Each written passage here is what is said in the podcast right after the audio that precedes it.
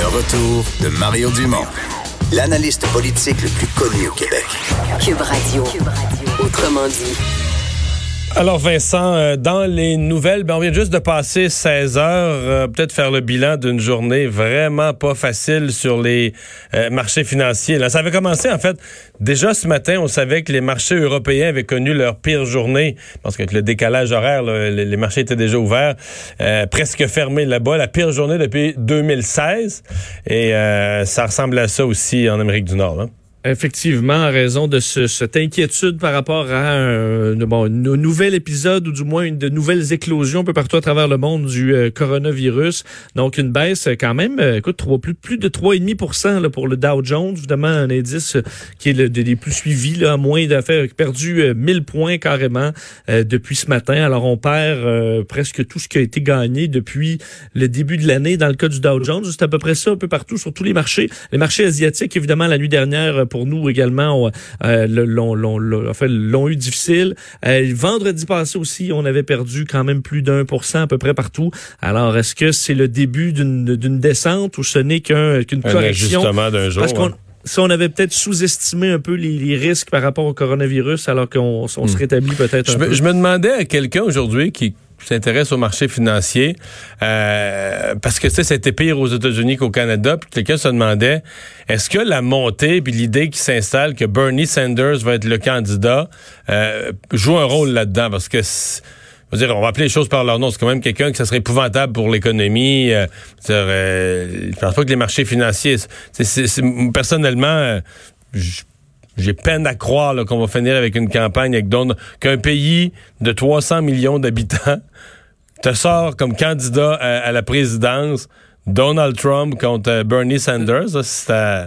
C'est à, brailler, là, mais... Ben, ça m'apparaissait impossible aussi, mais là, faut, faut forcer de constater que euh, qu'il est fort présentement, euh, Bernie Sanders. D'ailleurs, on verra après le super mardi, si jamais c'est une grande victoire, ça va commencer à être difficile pour les autres de, de le rattraper. Là. Ouais. Euh, bon, mais d'ailleurs, peut-être te dire que, parce que Donald Trump, euh, euh il a quand même le, le don de appuyer là où ça fait mal. Là. Euh, dans le cas des démocrates, et là, le, spin de Donald Trump, c'est de dire que les démocrates vont euh, ne laisseront jamais Bernie être leur candidat et qu'ils vont trouver toutes sortes de passe-passe parce qu'on se souvient, euh, on avait au, Parti démocrate favorisé Hillary Clinton euh, et c'est des certaines blessures qui sont encore pas nécessairement guéries chez les, les, fans de Bernie Sanders, chez les démocrates. Alors Donald Trump qui répète alors qu'il est dans un voyage en Inde que on va lui retirer sa victoire à Bernie Sanders. Mais ça, c'est stratégiquement intelligent. Ben, ben oui. Parce que, parce que tu sais que s'il si, gagne, tu vas mettre le. c'est comme si toi t'as dit, il peut pas gagner, il est trop fou. Puis s'il gagne pas, t'as installé dans la tête des idéalistes qui aiment Sanders que les dés sont pipés puis qu'on leur a, on leur a volé leur candidat, leur héros. Exact. Alors, tu te retrouves à diviser euh, encore le, Parti démocrate qui est ton adversaire. Alors, en disant, vous, laisserez, ils vous laisseront pas gagner, ils vont vous faire le coup encore. Alors, c'est astucieux, effectivement, là, pour euh, mettre le feu. Et la réponse à ça de, euh, de Bernie Sanders sur les réseaux sociaux aujourd'hui était de dire, j'ai du nouveau pour les dirigeants républicains, j'ai du nouveau pour les dirigeants démocrates, ils ne peuvent pas nous arrêter. alors qu'il lançait le même message de, dans, de, dans son camp. parce qu'on sait que certains, entre autres, Mike Bloomberg, dans certaines publicités, dit que ce serait une catastrophe carrément d'avoir Bernie Sanders, ou du moins une erreur fatale parce que, selon lui, euh, il n'y a pas de chance euh, de gagner pour le Parti démocrate si c'est Bernie Sanders qui se retrouve mhm. euh, comme, comme candidat. Alors... Alors, à suivre. Hydro-Québec qui a dû réagir, évidemment, et le ministre responsable d'Hydro-Québec aussi, à ce reportage du bureau d'enquête qui se retrouvait ce matin à la une du journal montrant un fonctionnaire qui n'est pas un, très haut dirigeant d'Hydro-Québec, mais qui préparait quand même des appels d'offres, donc qui pouvait avoir un impact sur certaines certaines préparations d'appels d'offres, donc certaines attributions du contrat. Euh, on le voit, euh, ben, on le voit, on peut pas le voir plus, on le voit en photo, en vidéo à la télé, accepter une enveloppe de comptant. L'image est forte quand même, là, faut dire, pour euh, pour nous contribuables, euh, de voir qu'effectivement ça, ça, on en a souvent entendu parler. Le voir, c'est quand même assez frappant. Euh, on sait qu'il y a un groupe d'entrepreneurs, c'est le, bureau d'enquête qui sortait ça ce matin, groupe d'entrepreneurs qui affirme avoir versé des dizaines de milliers de dollars en argent comptant depuis plus de 15 ans à un architecte d'Hydro-Québec qui les aidait à faire de bonnes affaires auprès d'Hydro-Québec. on et donc dans le cadre de leur enquête, le bureau d'enquête a pu assisté à une remise d'une enveloppe de 500 dollars. C'était au début du mois. André Dansereau, donc un ancien actionnaire minoritaire d'une bon, une, compagnie qui dit avoir commencé à payer Guy Huot, cet, cet, architecte, en 2003. L'objectif au départ était de faire homologuer certains produits. Là, et ben, cette relation aura duré pendant très longtemps. Pourquoi dénoncer ou raconter son histoire? Ben, André Dansereau bon, expliquait que lui euh, se, jugeait maintenant que c'était c'était inacceptable, voulait raconter son histoire. Euh, ça a fait donc réagir, oui, Hydro-Québec, qui a décidé de suspendre son employé sans solde le temps de l'enquête. moi, est-ce qu'il y avait vraiment il y avait vraiment une option. Euh.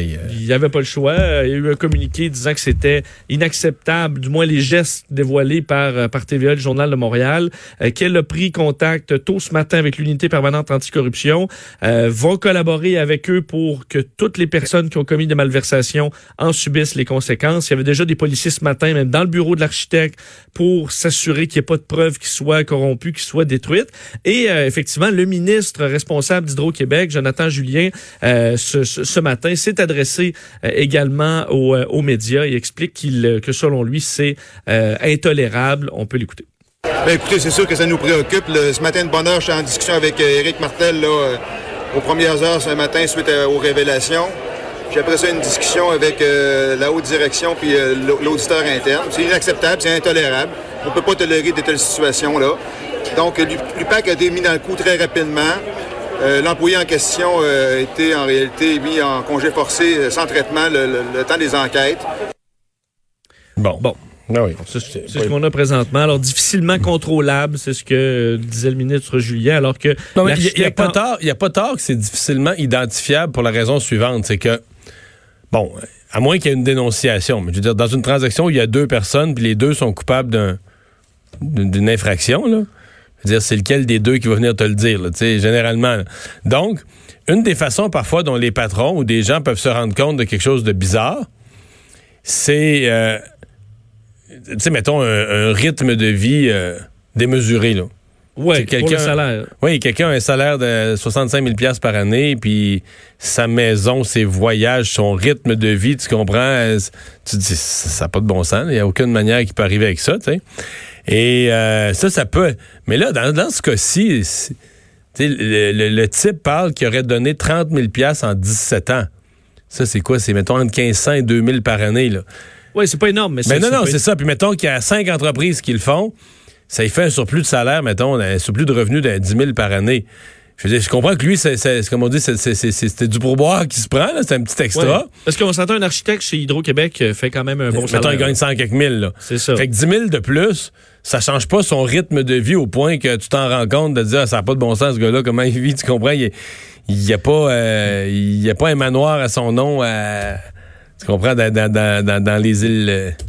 Euh, ben, il y avait quand même une Porsche. Hein? Il y avait quand même une Porsche, mais bon, il peut y avoir, euh, quand tu gagnes au-dessus de 100 000, Tu, peux quand même, c'est pas impossible d'avoir une Porsche. Fait que tout ça pour dire que euh, c'est vrai que t'as pas tant de signaux, mais pour le reste, moi, je trouve qu'à Hydro, quand même, c'est un avertissement là, de faire attention dans l'ensemble des départements. Je suis convaincu qu'il y a beaucoup de citoyens aujourd'hui qui ont regardé cette nouvelle-là et qui se sont dit, ouais, c'est peut-être pas le seul. Il n'y en a peut-être pas juste un, tu sais. Il y en a un que le, journal, que le bureau d'enquête a, débusqué. Il n'y en a peut-être pas juste un dans tout Hydro. Enfin.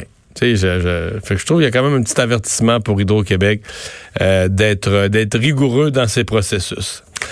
Euh, on constate aujourd'hui l'ampleur de la dévastation euh, des forêts en Australie. Oui, on en a beaucoup parlé euh, de, des feux de forêt en Australie, mais un peu moins dans les euh, dans les dernières semaines. Hein, ça s'était calmé. Par contre, ça, c'est évidemment, ça a laissé des dommages euh, énormes à la forêt australienne que cette série d'incendies. Aujourd'hui, euh, bon, que certaines statistiques sont sorties par des climatologues qui d'un sont en train d'étudier la partie qui, qui, qui a quand même fait controverse, à savoir est-ce que c'est directement lié au changement climatique, est-ce que c'est tout simplement parce que des fois tu dis on a combattu des feux sur des forêts qui devaient éventuellement brûler et qu'on a retardé. Alors, on en est où là? Euh, il y a euh, évidemment une étude qui se fait par rapport à ça. Mais dans la revue Nature Climate Change, on s'est intéressé aussi à la partie, là, euh, disons, du, du, territoire qui a été dévasté. Et ce qu'on explique, c'est que c'est carrément 20 des forêts d'Australie qui ont été détruites par les incendies. normalement, c'est 2 par année des forêts, des forêts australiennes qui sont touchées par le feu.